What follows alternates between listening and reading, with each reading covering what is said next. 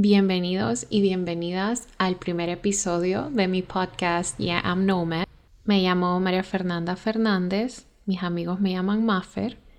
Nací el 14 de noviembre de 1993 en Teucigalpa, Honduras. Actualmente tengo 28 años soy escorpio de sol y ascendente en Pisces, para el que le interese la astrología. Les voy a contar la historia de mi vida y quizás no entiendan por qué no solamente voy a hablar de mí. Más adelante, a lo largo del podcast, van a ir conociendo a mi familia. Preparando este episodio ha sido una de las experiencias, descubrimientos más grandes que he tenido sobre mí, porque he podido entender realmente todos los cambios que he ido teniendo en mi vida desde muy chiquitita hasta el día de hoy. Y ya cuando lo apuntas en un cuaderno y lo ves, dices, ah, si es que desde el principio todo ha tenido un propósito y ha sido súper bonito, súper mágico. Así que, sin más que decir, lo comparto. Como les decía, nací en el año 93. A los seis meses, mi abuela se va a vivir a Estados Unidos para buscar un mejor futuro y a los ocho meses tengo mi primer mudanza a la ciudad de La Ceiba debido a que a mi papá le trasladan de su trabajo. En Ceiba donde yo di mis primeros pasos y fue donde tuvimos nuestra primera casa.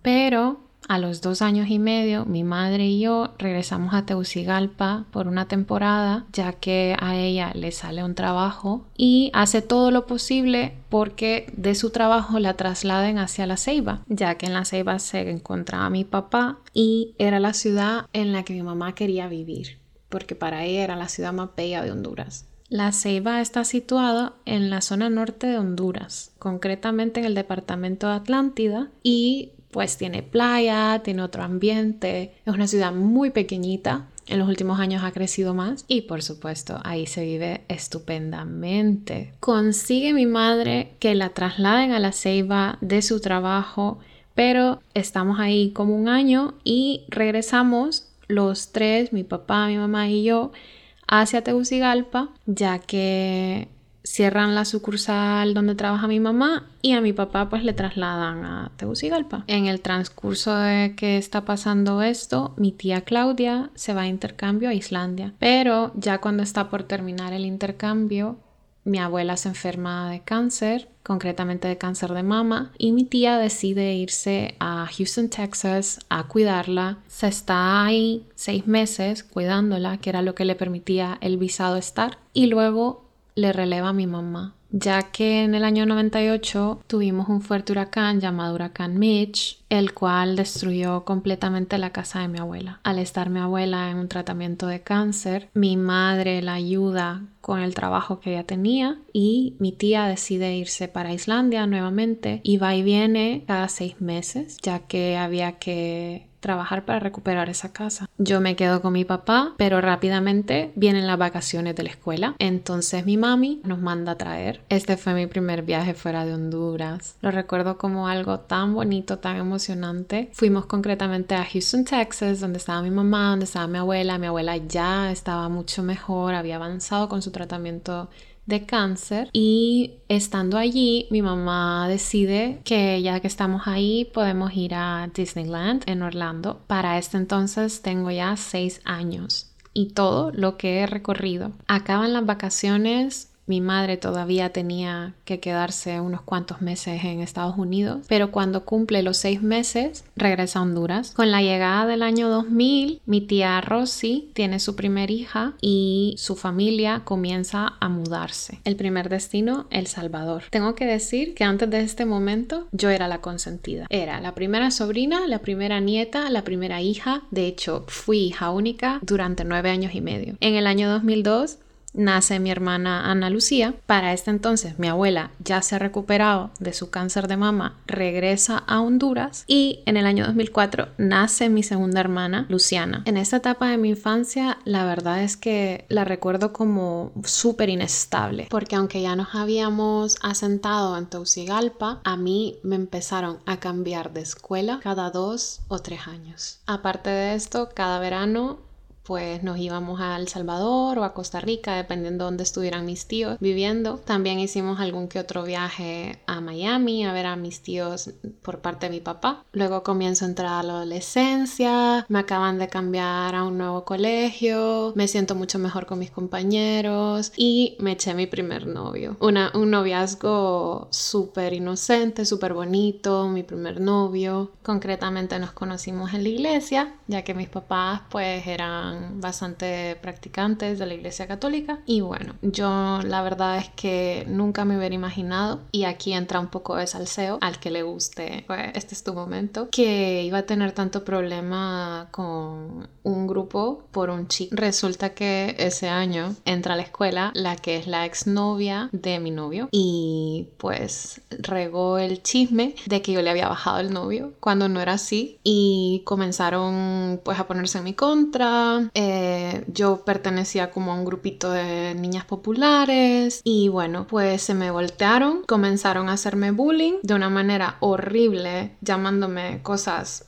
súper feas y súper denigrantes, se fueron uniendo más grupos y más grados yo en ese momento estaba en sexto grado y era sexto, séptimo y octavo haciéndome bullying. Se pueden imaginar la presión que eso me pudo haber a mí provocado. Yo no quería ir a la escuela, mis papás iban casi todos los días, todas las semanas a la dirección, no sabíamos qué hacer, me rompían las guitarras, me tiraban los libros al barranco, eh, libros de la escuela, libros que luego tuve que pagar. Sin duda alguna la recuerdo como la peor etapa de mi vida la peor. Esto a mí me afectó más que los cambios de escuela en poco periodo de tiempo. La verdad, o sea, a día de hoy creo que todavía hay cosas que tengo que trabajar de ese momento que me siguen provocando ansiedad, que me siguen doliendo, que me siguen... Em, traumatizando. Sobre todo que esto pasó durante bastantes años. O sea, esto empezó en sexto grado y no terminó hasta que terminé octavo. Pero menos mal que no hay mal que dure 100 años. Llega el 2008 y para ese año, en noviembre, yo hacía 15 años. En Latinoamérica tienes dos opciones. La más común es la quinceañera, ¿no? Hacerte esta fiesta con chambelanes, los caballeros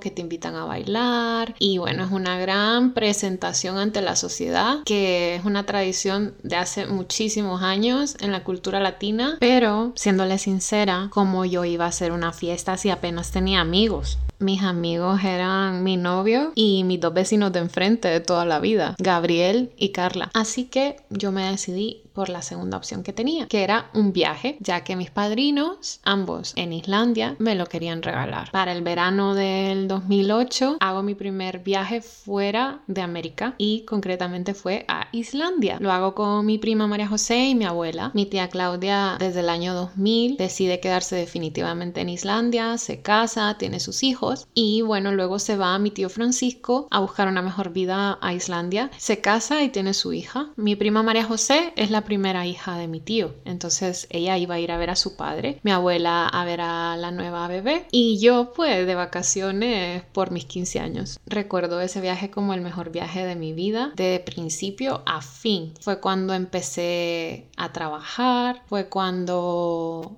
empecé a ganar dinero en Islandia, entregaba periódicos, hacía de babysitter y bueno, la verdad es que me buscaba la vida como fuera. Nos fuimos durante tres meses y ya para agosto, sorpresa, resulta que mi tía pues nos decide llevar a Roma como regalo y conozco Roma y la ciudad del Vaticano. Fue una experiencia mágica que pude compartir con mi abuela, ya que fuimos a todas las iglesias, ella andaba súper contenta, andaba como en su salsa, ¿no? Resulta que mi mamá consigue un traslado hacia la ciudad de La Ceiba nuevamente por su trabajo y una vez que regresó a Honduras pues nos mudamos hacia La Ceiba y es cuando comienza ya una etapa súper bonita, súper linda, estoy tan agradecida por ese cambio. No sé qué hubiera pasado si yo hubiera seguido en Tegucigalpa en esa escuela, pero todo cambio trae su caos. Es la primera vez que una mudanza acaba con una relación. Poco entendía yo de que mi vida sentimental a partir de ese momento se iba a ver siempre afectada por los cambios y las mudanzas y todo lo que conlleva. Algunos de ustedes dirán, ay, pero si no era edad para andar teniendo un novio. Pero yo siempre he sido una enamorada del amor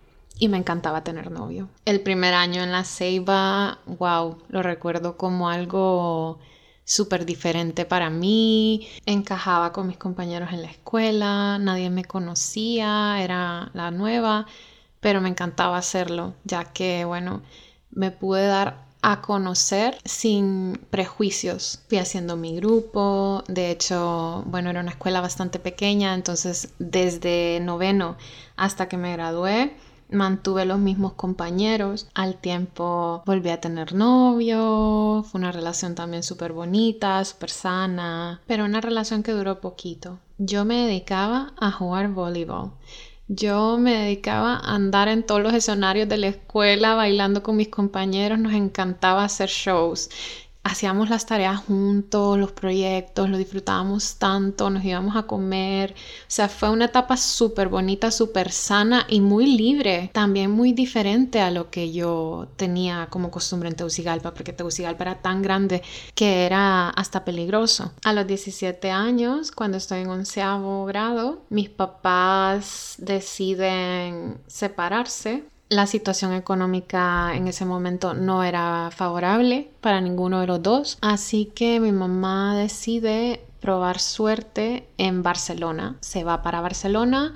Mi papá decide regresar a Tegucigalpa, se lleva a mis hermanas, mis hermanas se quedan en casa de mi abuela, ya que mi papá pues decide comenzar a hacerse cargo de la finca de la familia, de la hacienda. Y yo, al ser ya mi último año iba a empezar doceavo, pues con todos los cambios de escuela que había tenido, rogué por favor que me dejaran graduarme con los compañeros con los que me había sentido tan a gusto, tan bien, con los que quería graduarme. Sería súper injusto, imagínense, o sea, regresar a Tegucigalpa a una escuela nueva por un año y graduarte con compañeros que nada que ver. Y es aquí cuando mi compañero y mejor amigo Gustavo Chavarría habla con sus papás, les comenta mi situación, sus papás hablan con mis papás y me adoptan. Para mí esta etapa, más que un acto de compañerismo, de amistad, la recibí como un acto de amor fraternal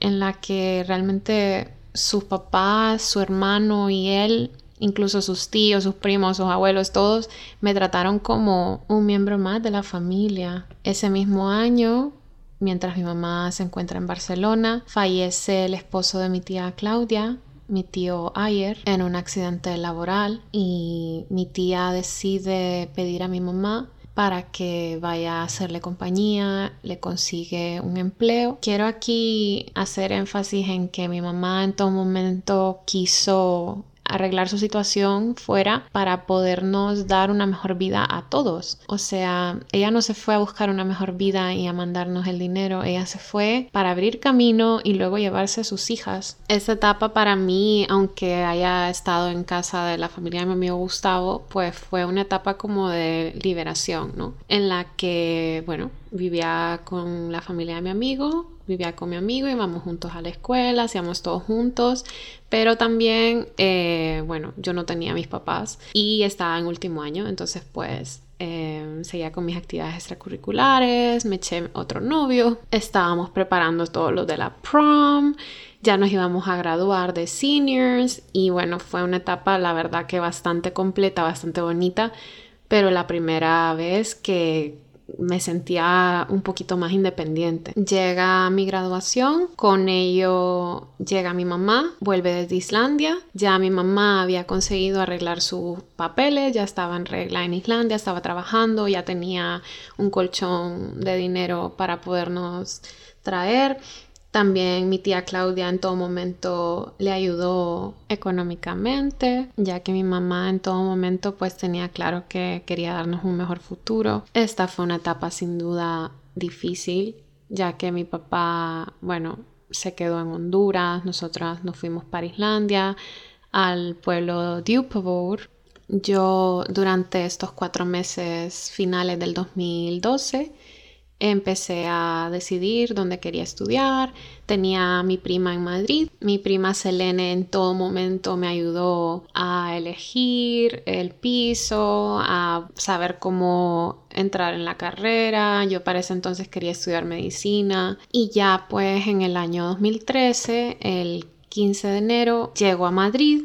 Comienzo a estudiar en una academia para preparar la selectividad, que es el examen de admisión a la Universidad Española. Hago el examen dos veces, una en junio y una en septiembre, y resulta que la nota pues no me da para entrar a medicina y de hecho no me da para entrar a nada, a nada que me gustase o que fuese relacionado. Entonces mi madre, pues ella, me dice, entra a otra carrera y luego te cambias. Mis opciones eran o centro adscrito a la universidad pública, lo cual lo hacía privado un poquito más barato, o la universidad privada. Así que bueno, viendo las posibilidades, he decidido entrar a la Universidad de La Salle y empezar la carrera de fisioterapia, ya que medicina solamente estaba en la universidad privada o en la pública y era súper caro. En este momento surge otro problemilla, mi visado solamente tenía autorizado estar tres meses en Europa, así que tuve que volver a Honduras para arreglar la situación de mi visa de estudiante. Este proceso fue larguísimo, súper complicado y me pedían, vamos, que tuviera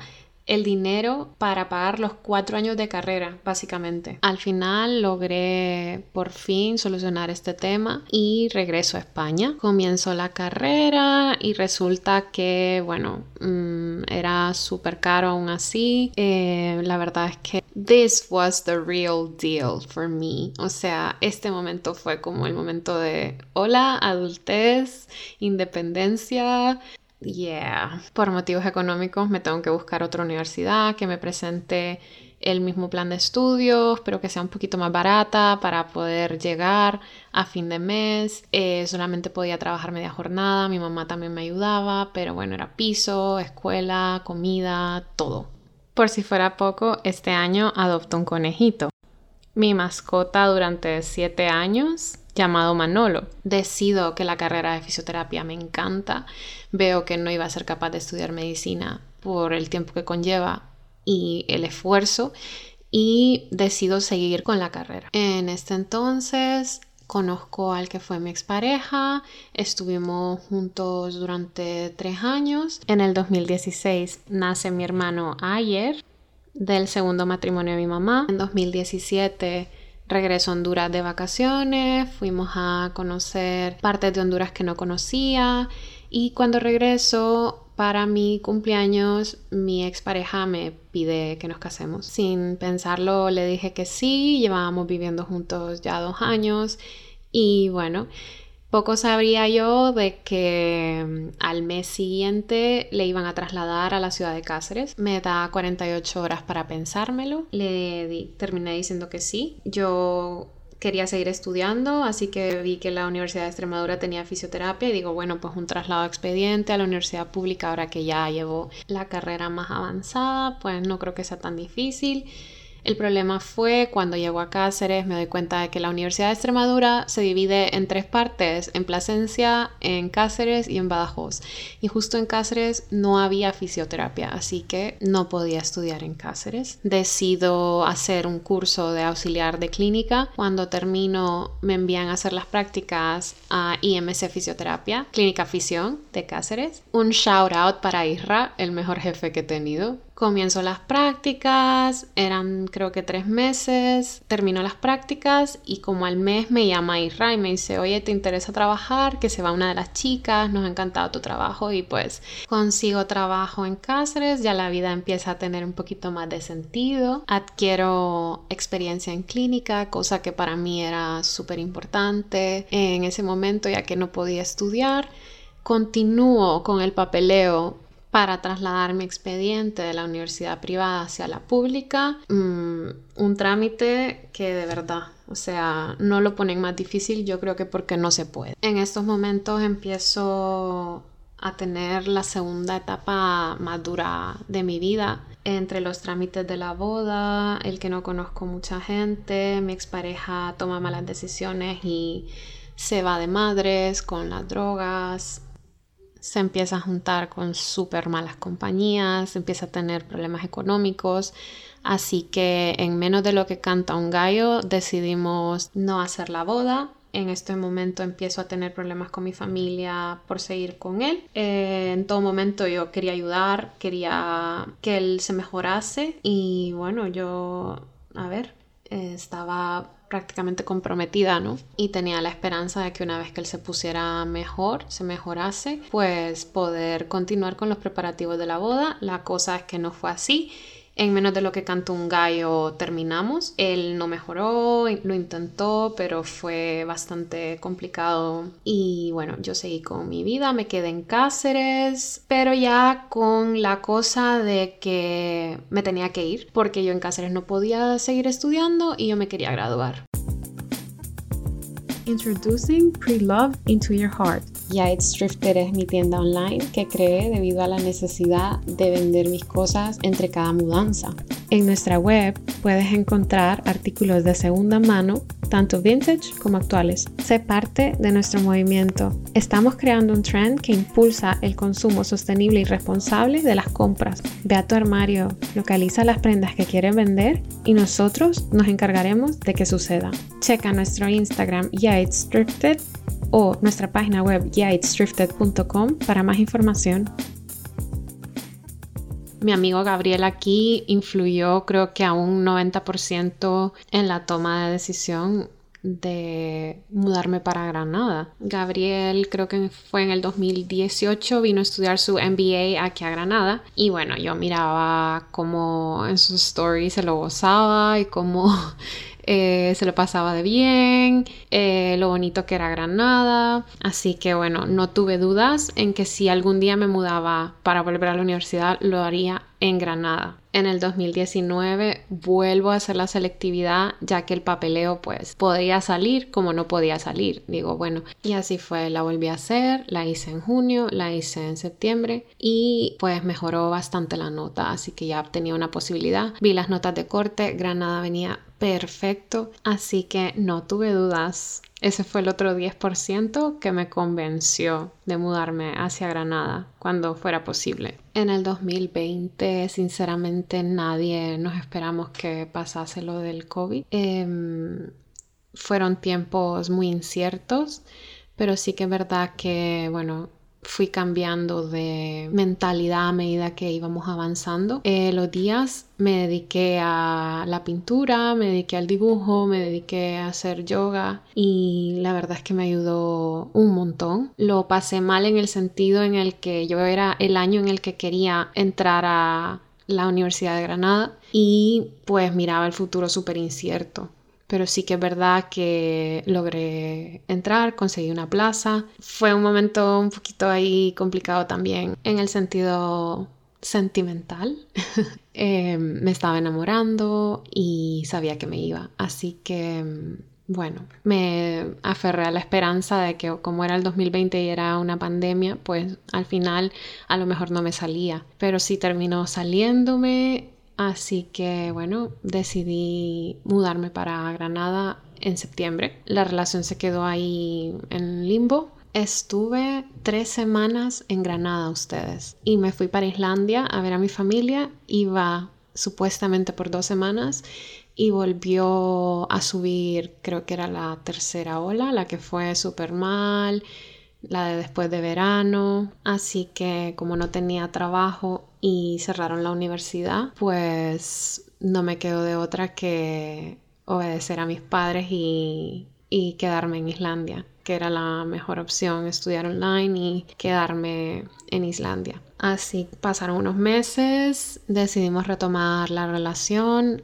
Él se vino para Islandia para buscar trabajo mientras en España estaba prácticamente todo súper mal. No salió la cosa como queríamos. En enero se regresó para España y yo pues viendo la situación como estaba y ya habiéndome quitado de las clases presenciales que me podía quitar, me quedé solo con las clases que me daban opción online. Hablé con Isra, que siempre le voy a estar tan agradecida por haberme vuelto a contratar en ese momento en el que tanto lo necesitaba. Me volvió a abrir las puertas de IMS Fisioterapia. Shout out otra vez. Te lo mereces, Isra. Y shout out también a mis compañeros Fran y Bea que empujaron ahí, estuvieron pendientes todo el tiempo y siempre quisieron que volviera a la clínica y bueno, también me abrieron las puertas nuevamente y estoy súper agradecida con mis compañeros. Regreso a Cáceres, comienzo a trabajar, tenía mis horas en las que me permitían ir a clase y bueno, estuve así con la modalidad trabajo-estudio nuevamente. Creo que eso me quemó me quemó para mal. En este momento sí quería graduarme, pero empiezo ya a aborrecer la carrera.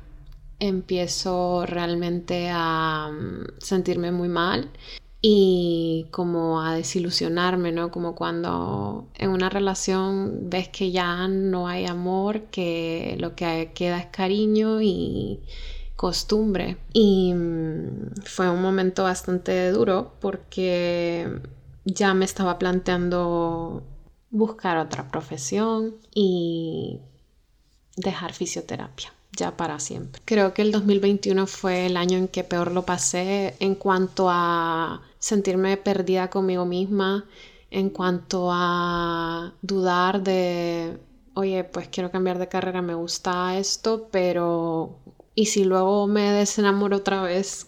Qué va a pasar. Entonces comencé a cuestionarme absolutamente todo. ¿Por qué no era feliz? ¿Por qué no me sentía plena? ¿Por qué no me sentía completa? Si ya había alcanzado una estabilidad, tenía mi trabajo, tenía mi carrera, tenía una vida que mucha gente ansía tener. Así que llega septiembre y me toca mudarme para Granada. Al no poder expresar lo que estaba sintiendo porque ni yo misma lo entendía, decidimos dejar la relación y me mudo para Granada a finales de septiembre del 2021. Llegar a Granada y aquí sí creo que es la tercera y última vez que me he sentido tan mal conmigo misma, tan perdida. Decidí comenzar a estudiar auxiliar de enfermería por el mismo miedo de que si me cambiaba a enfermería y no me gustaba, iba a dejarlo y no quería eso. Resulta que las plazas que habían para auxiliar eh, a distancia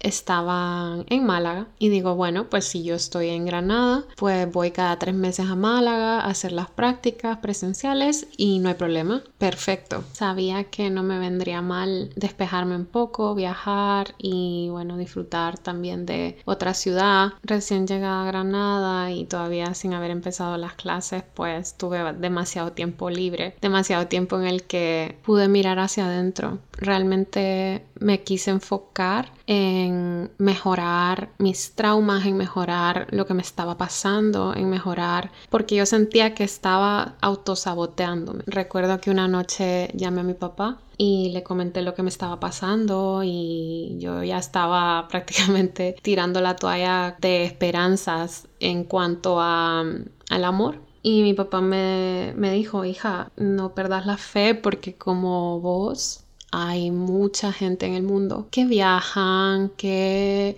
tienen trabajo en diferentes lugares. Mira los médicos sin fronteras, mira los diplomáticos. Así que me quedé con eso, ¿no? Y comencé a buscar ayuda en terapia. Me fui a un curso de meditación Raya Yoga de pensamiento positivo.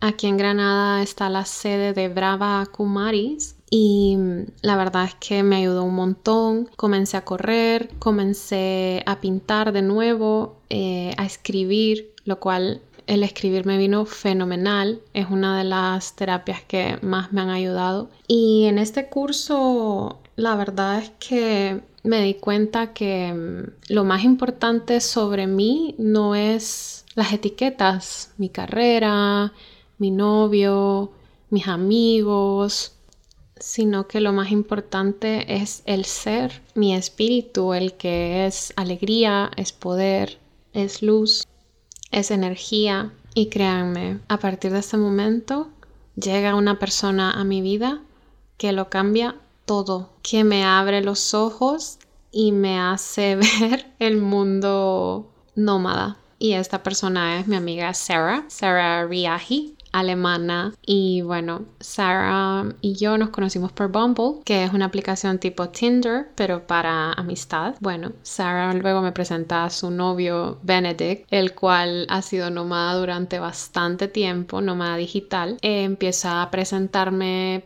personas nómadas y la verdad es que es todo tan loco porque mm, empiezas a abrir más los ojos y te das cuenta de que has sido nómada toda tu vida, que tu mamá, que tu abuela, que tu papá, que tus abuelos, que tus tíos, que tus primos son nómadas. Y empieza esta revolución en mi familia en la que empezamos a recordar, empezamos a compartir y nos empezamos a identificar como nómadas. Nómadas porque no le tenemos miedo a el cambio si es para algo mejor y aún no teniendo seguro que es para algo mejor, ya solo por el hecho de atrevernos, ya estamos ganando, ganando en experiencia. Nómadas también por la capacidad de adaptación, porque el cambio trae caos y hay que adaptarse. Así que esas son dos de las características que nos definen a nosotros como nómada y nos unen con los demás nómadas, ya sean digitales, ya sean por tradición, ya sean por una mejor vida. A partir de este momento ya perdí el miedo, ya perdí bastante de mis inseguridades, ya me veo de otra manera,